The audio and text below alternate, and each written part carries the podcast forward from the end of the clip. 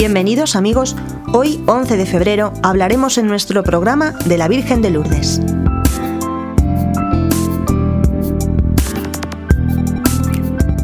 Lourdes es uno de los lugares más frecuentados del mundo católico. El 11 de febrero de 1858, la niña Bernardita Subirús, de 14 años, pobre y humilde, que todavía no sabía leer ni escribir, fue con dos compañeras en busca de leña junto a la roca de Massabiel, en las cercanías del pueblo llamado Lourdes, en Francia.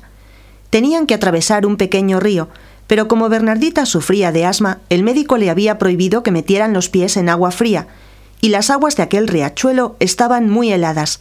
Por eso ella se quedó al lado de acá del río, mientras las dos compañeras iban a buscar la leña.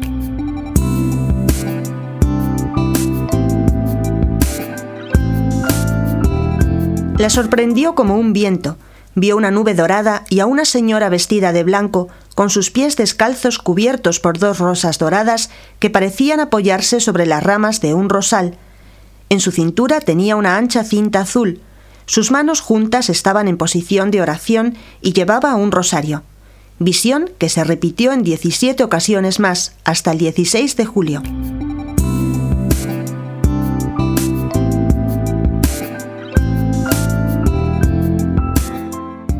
En la tercera aparición, el 25 de marzo, fiesta de la Anunciación, Bernadette preguntó a la Virgen, a petición del párroco, quién era y ella le respondió, Yo soy la Inmaculada Concepción.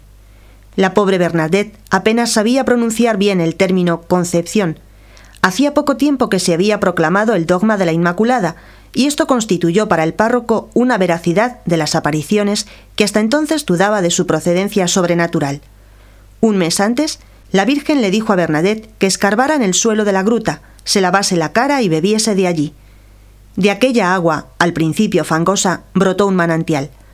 En él se lavó la cara un ciego que inmediatamente recobró la vista. Muchos otros recuperaron su salud de esta manera.